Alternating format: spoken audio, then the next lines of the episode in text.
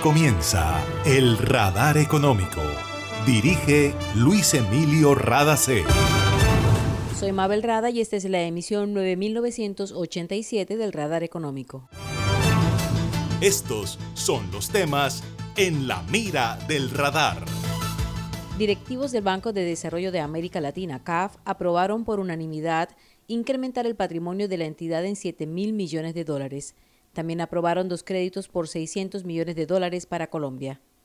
La CAF presentó hoy su estrategia de género para el periodo 2022-2026 en el marco de la conmemoración del Día Internacional de la Mujer.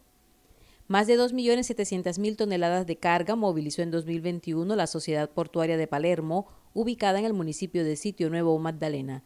Ricardo Román, gerente de la entidad, habla sobre las inversiones y la APP del río Magdalena.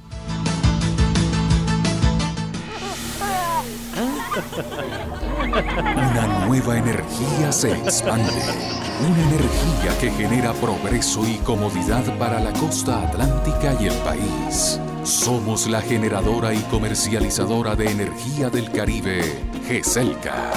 Y estamos aquí para entregar con firmeza la confiabilidad que la población y la industria colombiana necesitan.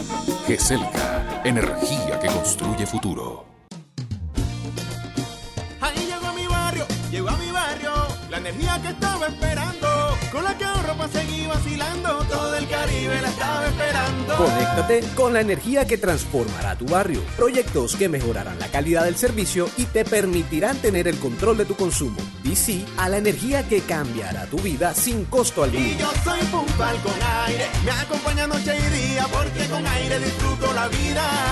Aire. Para reportar escapes o emergencias de tu servicio de gases del Caribe, marca la línea 164 desde tu teléfono fijo o celular y recibe la mejor atención de nuestro personal calificado de manera oportuna y eficaz. Línea 164, disponible las 24 horas, los 365 días del año. También puedes marcar a la línea nacional 018000 915334. Tu línea amiga 164 de gases del Caribe. Estamos contigo. Vigilado Superservicios. En el radar le contamos lo que está pasando en la economía. Los directivos del Banco de Desarrollo de América Latina, CAF, decidieron fortalecer el organismo y autorizaron un millonario incremento patrimonial.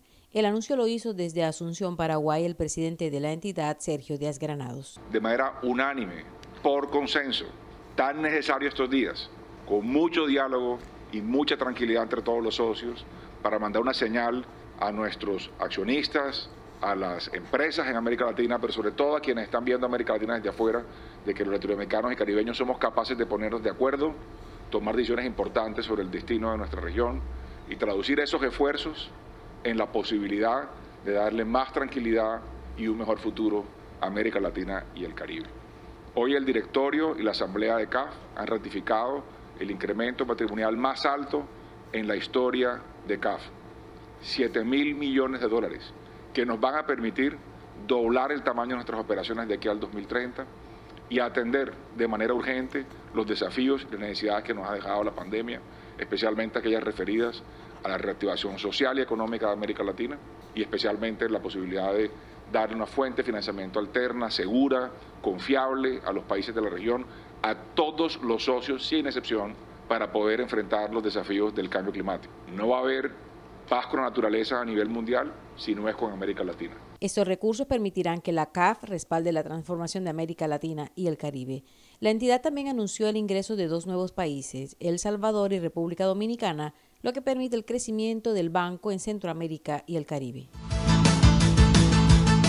CAF aprobó dos préstamos a Colombia por un total de 600 millones de dólares. Serán destinados a incentivar la economía naranja y la implementación de medidas para el crecimiento sostenible como parte de una agenda que el banco acordó con el gobierno colombiano para financiar proyectos de inversión en ambos sectores.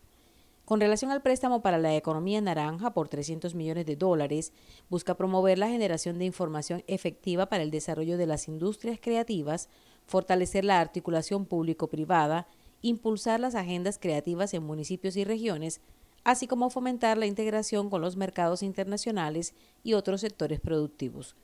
El segundo préstamo se hará de manera conjunta con otros bancos multilaterales para apoyar los esfuerzos del gobierno colombiano en el desarrollo de políticas para mejorar la gestión de la biodiversidad y la acción climática. Los recursos también se destinarán a iniciativas de economía circular.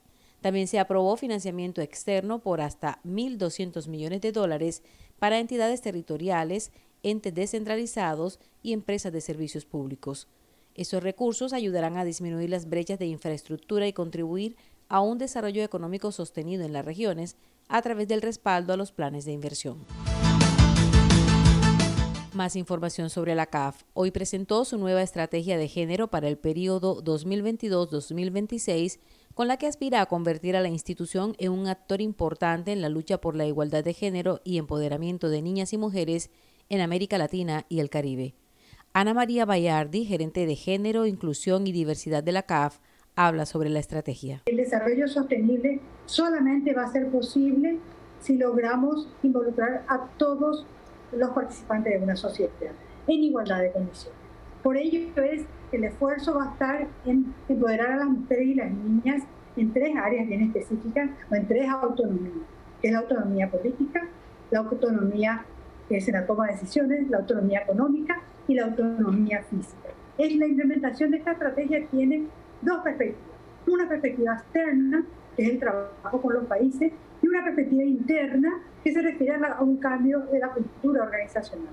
Desde la perspectiva externa, lo que vamos a hacer es acompañaremos a los países accionistas en sus políticas de igualdad de género a través del apoyo en la definición e implementación de las mismas, el fortalecimiento de sus capacidades estatales y manteniendo un diálogo fluido con las autoridades rectoras de la materia a fin de conocer cuáles son sus prioridades en la igualdad.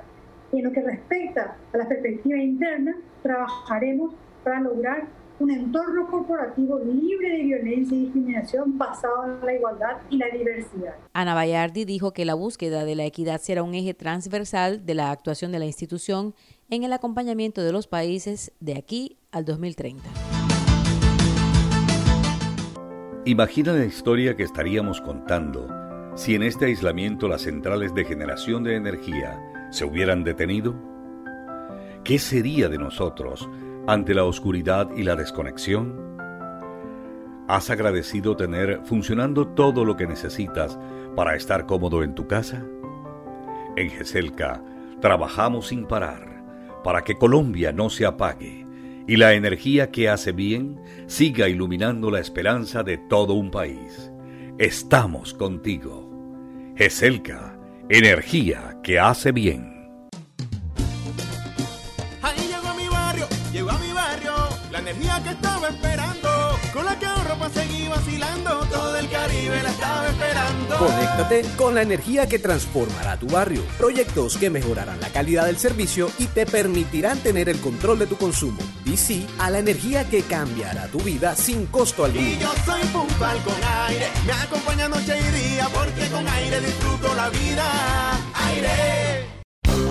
En Gases del Caribe tenemos una nueva línea de WhatsApp para atender tus solicitudes relacionadas con nuestro servicio. Escríbenos al 605-322-7000 y obtén respuesta inmediata. Recuerda 605-322-7000. En Gases del Caribe, tus trámites a la mano. Estamos contigo. Vigilado Superservicios.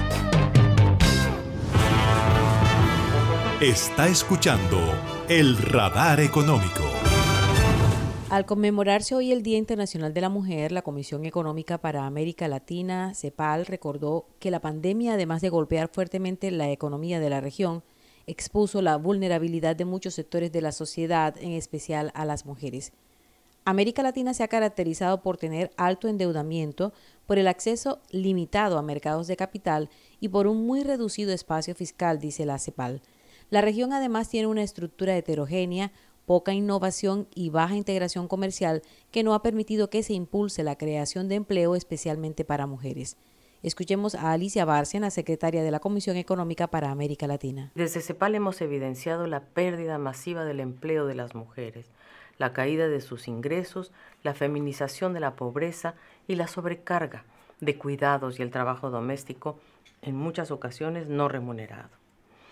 Hemos comprobado cómo este impacto atenta contra los procesos de autonomía económica y también física y sobre todo en la toma de decisiones. Hemos comprobado la relevancia de una política fiscal que pueda contener y mitigar los efectos sociales y económicos de la crisis. Ha puesto en evidencia además el potencial redistributivo de una política fiscal que reoriente las economías hacia una recuperación con igualdad. Pero sabemos que las políticas fiscales no son neutrales a las desigualdades de género. En cuanto a recaudación, la estructura tributaria, las asignaciones presupuestarias y su ejecución afectan la distribución del ingreso y de los recursos económicos, la provisión de bienes públicos y de servicios también, y la movilización de recursos para financiar políticas orientadas a la igualdad de género. Sabemos que frente a la ausencia de políticas macroeconómicas con enfoque de género y financiamiento adicional para las demandas crecientes de la pandemia, las mujeres terminan amortiguando estos shocks. Según datos del organismo, la participación laboral de las mujeres tuvo en 2020 un retroceso de 18 años, cuando cayó al 47.7%. En 2021 se logró una recuperación leve, pero todavía una de cada dos mujeres sigue fuera del mercado laboral. Los sectores que más se afectaron por la pérdida de empleo durante la pandemia fueron turismo, manufactura, comercio y trabajo doméstico remunerado, en los que precisamente se ubicaban más mujeres. La CEPAL hizo un llamado a los gobiernos para que se ponga especial atención en la recuperación de esos sectores de la economía en América Latina. Más de 2.7 millones de toneladas de carga movilizó la Sociedad Portuaria de Palermo en 2021, reportó Ricardo Román, gerente de la entidad. Las categorías que más se movieron fueron acero y tubería, coque, granel limpio y fertilizantes. Esta sociedad portuaria está ubicada en el municipio de Sitio Nuevo, departamento del Magdalena, y cuenta con el respaldo y la experiencia de Coremar, que es un conglomerado marítimo fundado hace más de 50 años para prestar servicios logísticos. Ricardo Román habló sobre cómo les fue en 2021, el aporte que están haciendo a la reactivación económica y sobre inversiones en infraestructura. A pesar de las dificultades que tuvimos en un año aún de pandemia, eh, paro nacional y también eh, temas de calado, eh, logramos nosotros apoyar a la reactivación económica del país y ese crecimiento que se dio para esa eh, gran recuperación que estamos viviendo hoy en día en Colombia. Estamos pues con todas las, para pa nivel futuro, unos planes importantes de crecimiento y expansión portuaria, los cuales van asociados al aumento de la infraestructura en términos de muelle, donde se va a construir una nueva posición de atraque de 220 metros.